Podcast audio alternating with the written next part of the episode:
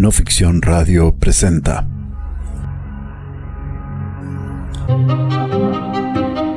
Racismo, de las estructuras del Estado a la cotidianidad.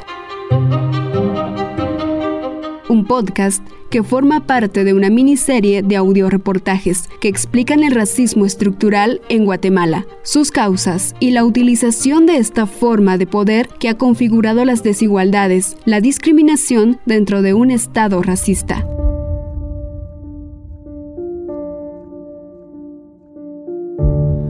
Si a una mujer indígena y la vestís chingona y te la llevas y le compras ropa y puta y te, probablemente entra, pues.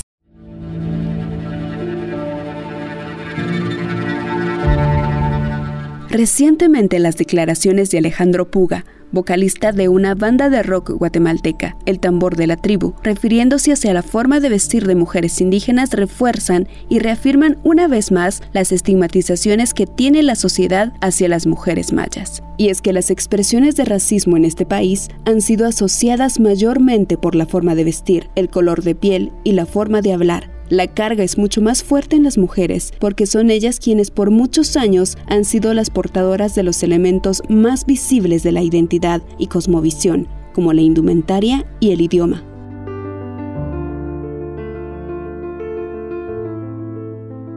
En este tercer episodio les contaremos dos nuevas historias, la de una mujer maya quiché y un hombre cachiquel. Cada uno comparte su experiencia de cómo es vivir a diario en un país racista como Guatemala, a qué se atiene una mujer indígena al intentar participar políticamente en un proceso electoral, o bien usar la indumentaria siendo hombre y conseguir el menosprecio cotidiano, sumado a que casi nadie toma en cuenta lo difícil que puede llegar a ser el hablar español cuando no es tu idioma materno cómo hombres y mujeres afrontan el racismo e impulsan procesos de cambios estructurales en Guatemala, aquí lo contamos. Desde la época colonial recordaremos que hay pueblos de que se crean los pueblos de indios y pueblos de ladinos.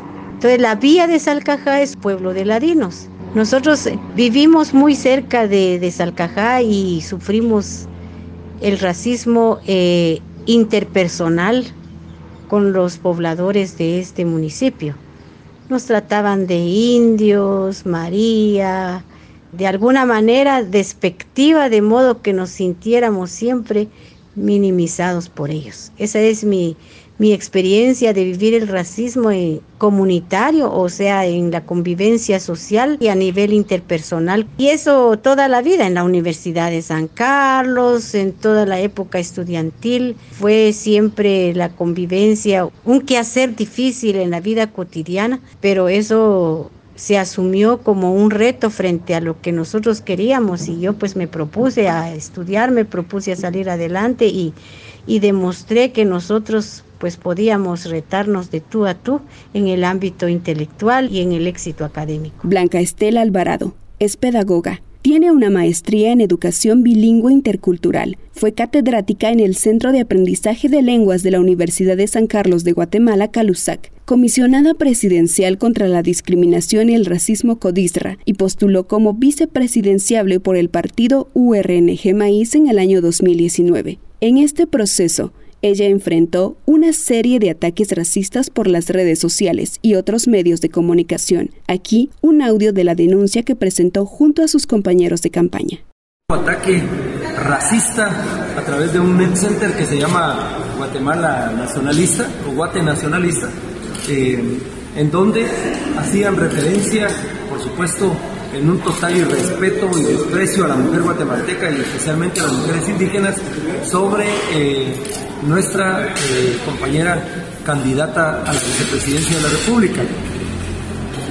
Es una manifestación más, como dijimos en el país, en donde hay todavía vigentes estructuras de tipo racista y discriminatoria en el Estado y en las instituciones. Ella ahora nos cuenta cómo ha sido estigmatizada en los distintos espacios en los que ha sido formada como académica, laborado y ejercido su derecho a participar en un partido político. Todo esto por ser una mujer maya quiché y cómo los prejuicios más duros siguen pesando sobre las poblaciones mayas. Sí ha, estigmatizado a los pueblos indígenas, a las comunidades y a las personas, por ejemplo, llamándoles tichudos, indios, tontos, perezosos. Esas fueron las justificaciones desde la época colonial y la justificación solapada del racismo.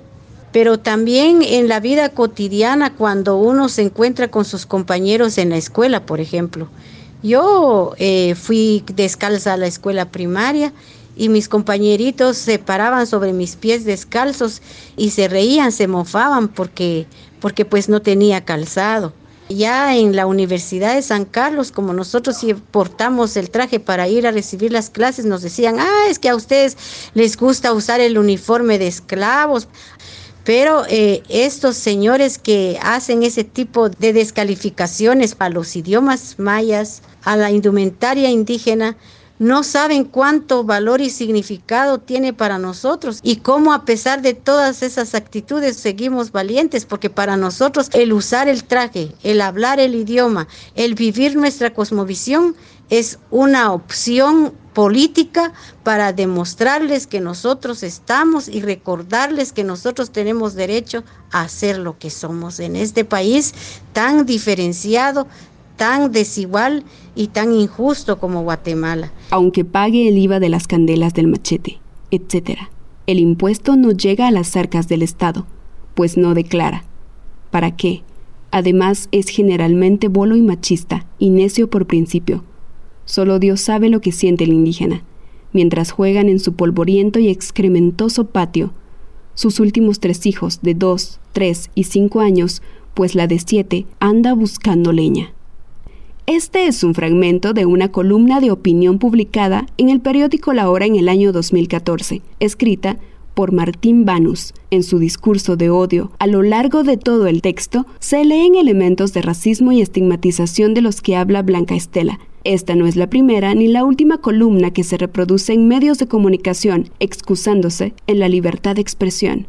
Blanca recuerda también su paso por Codisra como una de las comisionadas de esta entidad, que incluso siendo parte de un equipo gubernamental, la forma en que está construido este país y las distintas configuraciones de poder no le permitieron ejercer con total libertad su cargo. También ya en ámbitos de poder y de, y de relación, recuerdo que como comisionada presidencial contra el racismo, a nosotros al principio en el gobierno de Portillo no nos daban oportunidad para entrar al gabinete de gobierno, siendo que nuestro documento fundante sí lo contemplaba. Entonces tuvimos que poner una denuncia pública para demostrar que nosotros estábamos luchando contra el racismo, empezando por nosotros mismos, porque a nosotros nos habían discriminado alejándonos de las reuniones de gabinete. Llegar al plano de la política y participar en una contienda electoral es sumamente difícil y supone un desafío para las mujeres y poblaciones indígenas. Llegar hasta las estructuras de poder y decisión y querer hacer un cambio implica que la sociedad está lista para aceptar la pluralidad. Cualquier espacio dentro de los tres poderes del Estado es una oportunidad para generar cambio. Pero para las mujeres indígenas que deciden someterse al proceso de elección popular, los datos no son nada alentadores. Actualmente, a nivel nacional, de 340 alcaldías, solo 12 son lideradas por mujeres, y de ellas, solo una es una mujer maya cachiquel. Dentro del Congreso, de 160 diputados, 31 es el número de mujeres que ocupan una curul. Únicamente tres son mayas, una pocomam, una mam y otra cachiquel. Para Blanca, las expresiones de racismo salen a relucir con mayor fuerza cada cuatro años, cuando alguien proveniente de una población indígena se postula a un cargo de elección popular. El racismo es uno de los factores determinantes para que los pueblos indígenas no ocupen estos espacios. Ella nos habla al respecto de los ataques cibernéticos por los que fue blanco de burla y que giraban en torno a su identidad. En esa ocasión nosotros como binomio presidencial constituido por dos indígenas, un varón Ishil y yo como Maya Quiché, tuvimos la mofa de un net center el cual incluye no solo este racismo contra los pueblos indígenas, sino también discriminación a la mujer, porque en esta expresión se incluye la persona de Tel Maldana, pues decía que a Tel Maldana no le ha dado la credencial y a la señora de la limpieza sí ya se lo dieron, o sea, eh, poniéndonos a nosotras como mujeres, tanto ladinas como indígenas, en una posición de odio racial y de discriminación contra la mujer.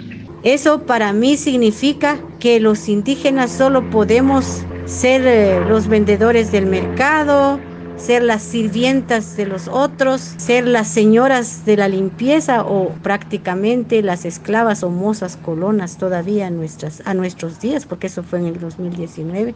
Y no tenemos nosotros el derecho de ejercer el derecho a la participación política y de atrevernos a dirigir este país tan injusto. Blanca dice que es importante elevar acciones que traigan a la reflexión que el racismo no está bien y que tiene que cambiar en esta sociedad. Lo primero que hicimos fue inmediatamente poner la denuncia, porque si nosotros no no, da, no ponemos la denuncia y por cierto la hicimos pública porque es como una escuela también para la población en el sentido de que aprendan que no siempre van a poder hacer lo que se les da la gana en este sentido. Los efectos del racismo en la vida de las mujeres y hombres de las distintas poblaciones indígenas tienen un impacto muy fuerte. En algunos casos, como el de Blanca, estas experiencias la llaman a seguir luchando para que pueda haber un cambio en la manera de ver a las mujeres indígenas. Como persona me afectó las emociones por el hecho de que recorrí casi toda mi trayectoria de vida y recordé los momentos difíciles que pasé en mi juventud y en la niñez. Y pues como persona eh, eso me, hizo sentir eh, triste pero por otra parte como actora política, como una mujer participando en la contienda electoral, sentí que precisamente por esas cosas, por esas actitudes, por esos hechos, es que es necesario participar en política y es necesario cambiar las estructuras institucionales de este país racista de origen esos derechos que hay que ejercer y precisamente en el ámbito político donde se puede hacer algo contundente y que debemos cambiar de raíz. En otras palabras, el racismo cotidiano también afecta la forma en que las poblaciones indígenas intentan participar de los espacios políticos. Desafiar el sistema desde adentro resulta incómodo para la estructura de poder en Guatemala. Un indígena en un puesto de decisión es incluso considerado una amenaza. Pero si hablamos de contenidos racistas hacia pueblos indígenas, recordemos cómo durante décadas el expresidente de Guatemala, Jimmy Morales, en el programa Moralejas, también fomentaba la estigmatización de la población maya. Vas querés tu manzano bueno. Puro fruto bueno, delicioso, ricura. Vas querés tu naranja Washington de Sabinal. Estos discursos racistas se instalan colectivamente desde los medios masivos de comunicación y en consecuencia los pueblos indígenas enfrentan estigmatizaciones y prejuicios. Si las mujeres mayas sufren discriminación por sus indumentarias, por ser algo más visible, los hombres indígenas lo deben sobrellevar igual, aunque no necesariamente por la forma en la que visten. Pero esto no siempre fue así. En cada región o identidad, los hombres también portaban su indumentaria. Hoy en día los municipios que mantienen esta postura política desde la vestimenta, tanto en hombres y mujeres, son Todos Santos, Huehuetenango, Santiago Atitlán y Nahualá, ambos en Sololá, entre otros. Como resultado, este es otro factor importante por el cual el racismo se incrementa en hombres que lo portan. Emerson Simón es maya cachiquel, Sale a trabajar todos los días con su indumentaria. Cuenta que en su comunidad muy pocos hombres la utilizan, lo que le ha generado también ser blanco de burlas y expresiones de racismo. El racismo se, se da de diferentes maneras entre los hombres y las mujeres. Las mujeres porque ella se ve mucho más en, el, en la forma como visten, que son indígenas. Los hombres no. Sin embargo, los hombres dan de notar por el color de piel, por cómo se expresan y por cómo hablan. de alguna o de otra manera si se sufre de racismo eh, si uno es de un pueblo indígena. Para las personas de pueblos indígenas, los espacios públicos suelen ser espacios en donde se recibe más racismo y discriminación desde recibir mala atención en restaurantes o negocios y hacerles esperar en los servicios como hospitales y juzgados. En algunos casos, el idioma es el detonante para los malos tratos. Las excusas de no comprender el idioma en el cual las personas se expresan es una justificación más del racismo. Es una situación de la cotidianidad. En algún momento ya hemos internalizado tanto lo que es el racismo que ya ni siquiera lo distinguimos regularmente porque se hacen muchos chistes racistas, entonces como que causarán gracia. Se manifiesta hacia las mujeres por su forma de vestir, por su forma de hablar, pero también se manifiesta hacia los hombres, eh, no porque vistan una indumentaria maya, sino que por su color de piel y aún por la forma en que hablan. En algún momento alguien dijo que los eh, indígenas se les nota hasta su forma de, por su forma de hablar y claro, se nota porque regularmente los indígenas son bilingües. Entonces eh, aprenden a hablar en su idioma materno y ya cuando hablan el español pues vienen hablando desde la lógica de su idioma materno. Este, el racismo se da Mm, porque eh, los pueblos indígenas a veces no tienen acceso libre a, ciertas, a ciertos espacios públicos.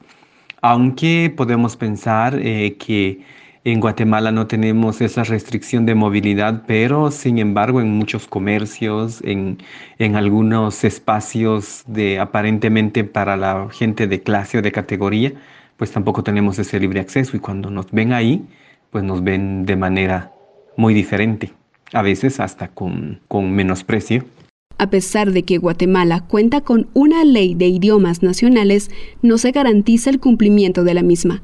Aquí, un audio de la Academia de Lenguas Mayas que advierte las responsabilidades del Estado para el respeto de los 22 idiomas que existen en el país. Actualmente, para el Estado y sus instituciones en su conjunto, el uso y la revitalización de los idiomas mayas, garífona y chinca continúa siendo un desafío que requiere la participación activa de diversidad de actores y entidades dentro del Estado y la sociedad. En este contexto, las competencias del Estado y la voluntad política son ineludibles para dar los servicios con pertinencia lingüística y cultural, con el fin de garantizar la implementación de la Ley de Idiomas Nacionales según el Decreto 19-2003.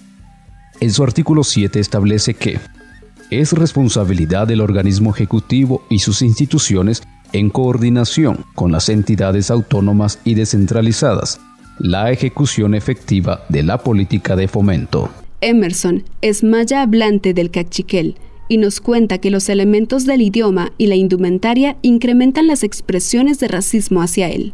Si he sido víctima de racismo en mi comunidad, no porque vivo en una comunidad con un 99.5 de, eh, de cachiqueles, entonces el racismo no se, no se da. Sin embargo, en otros espacios sí. Que a uno le dan a entender como que por la forma en que uno viste no debería de estar en este lugar o está en un lugar equivocado. También en algún momento que por mi forma de hablar se entendía o, daba a entender de que era, era indígena porque hablamos de manera diferente y el acento que utilizamos, sin duda alguna, es el acento de la gente que, que compone la comunidad lingüística cachiquel entonces, eh, sí se notaba, yo le dije, sí, claro, porque yo tengo que pensar en, en, dos idiomas. Cuando te hablo, tengo que pensar cómo lo diría en mi idioma y tengo que pensar cómo te lo diría en tu idioma. Una de las expresiones de racismo con el que se les estigmatiza a los hombres indígenas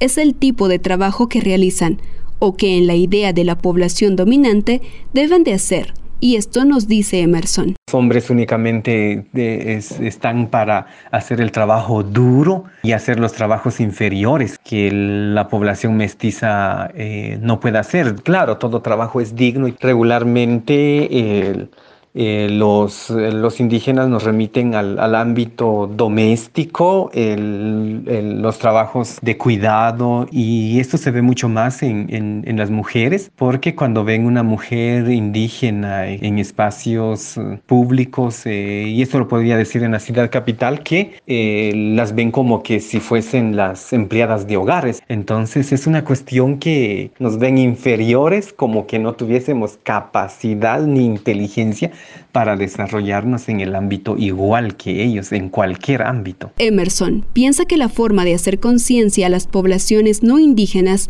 es generar espacios de análisis a todo nivel. Solo teniendo información se puede generar algún cambio. Una de las principales acciones es la sensibilización y la información. Si todas las personas no tienen información y no acceden a una buena información de lo que es el racismo, de cómo se dan desde la cotidianidad, entonces nunca lo van a entender. Eso es lo que menos, menos existe y sobre todo creo que debe de ser un compromiso de Estado, diciendo en todo el aparato estatal, las instituciones, las dependencias, y, todos para erradicar esa parte y sin importar cómo hablamos, sin importar cómo vestimos, sin importar cómo es el color de nuestra piel, independientemente de nuestros rasgos físicos o nuestra forma de, de vivir.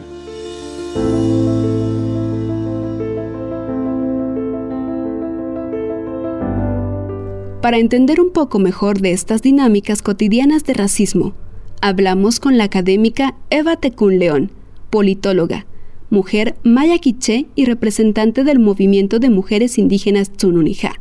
Ella cuenta que hay grandes desafíos y responsabilidades de las entidades encargadas de velar porque se cumpla la política pública sobre racismo y discriminación en este país. Podisra es la encargada de eh, darle vida, de hacer posible la política pública para la convivencia y la eliminación de la discriminación y el racismo en Guatemala. Esta política pública establece varias acciones específicas como lo es la prevención, la información, desnaturalización eh, de la discriminación y el racismo y eh, también el hacer que se cumpla la ley, según lo estipulado en el artículo 202 bis del Código Penal. De hecho, la CODISRA tendría la capacidad de elevar eh, dentro del Congreso de la República la necesidad de poder ampliar eh, este artículo 202 bis, también de poder incluso elevar la discusión sobre el racismo como tal en Guatemala y no solo quedarse con la discriminación racial. Sin embargo, hasta el momento la comisión no ha sido capaz de poder generar y ser la rectora de promover un diálogo nacional en donde se pueda cuestionar el racismo, en donde se pueda elevar la necesidad de alguna u otra forma eh, cuestionar incluso los contenidos educativos que tenemos en el sistema de nuestro país. Entonces vemos eh, una codistra que su papel es nada más de alguna u otra forma emitir informes al sistema de Naciones Unidas, algún u otro seguimiento de algunos casos paradigmáticos y no vemos como esa rectoría que debería de tener incluso en todos los ministerios que forman parte del gobierno de Guatemala. Hace falta mucha claridad por parte de la sociedad para comprender que cuando se habla de racismo hacia pueblos indígenas, se habla de estructuras creadas y establecidas desde un sistema de Estado-nación. La revista Universidad Nacional de México lo describe de esta forma. Nos guste o no, Hoy vivimos en un sistema generado desde el colonialismo que se ha perpetuado hasta la fecha por conveniencia de algunos. Un sistema que supera a los individuos y en el que de una u otra manera participamos todos. Los blancos gozamos de un privilegio ancestral imposible de ignorar.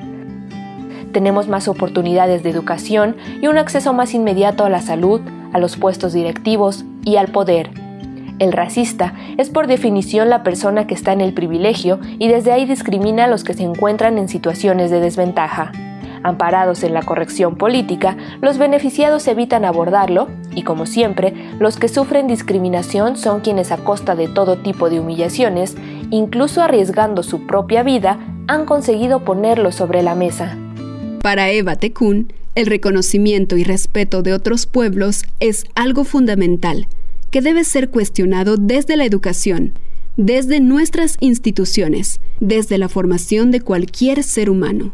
Hace falta ganas, digo yo, de conocer la pluralidad, de conocer la diversidad del mundo y de comprender de que no somos seres homogéneos, sino somos diversos y que existimos diferentes culturas, existimos diferentes pueblos con propias formas de organización, con propias formas de pensar, con propias formas de hacer eh, las cosas.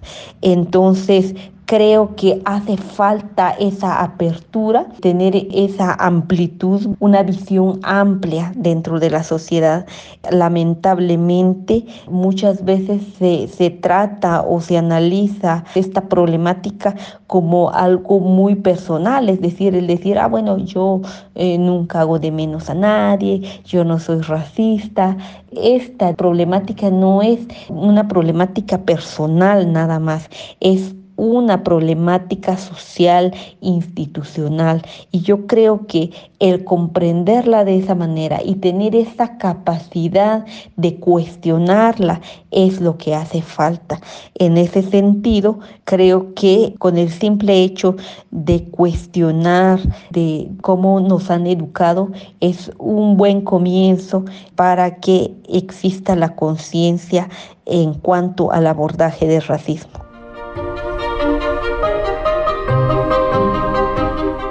Así, día a día en Guatemala, se da la negación de derechos, la estigmatización de las poblaciones mayas, los múltiples intentos de deslegitimar la participación indígena en procesos de elección popular, el rechazo de defender un idioma o una vestimenta.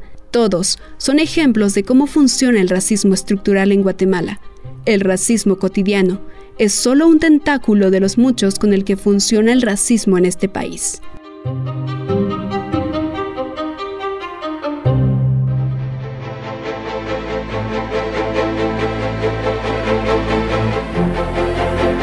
Gracias por acompañarnos en este recorrido. Este podcast es parte de una miniserie de audioreportajes sobre racismo en Guatemala, producido por No Ficción. Investigación, guion, edición y voz, Amanda Chiquito.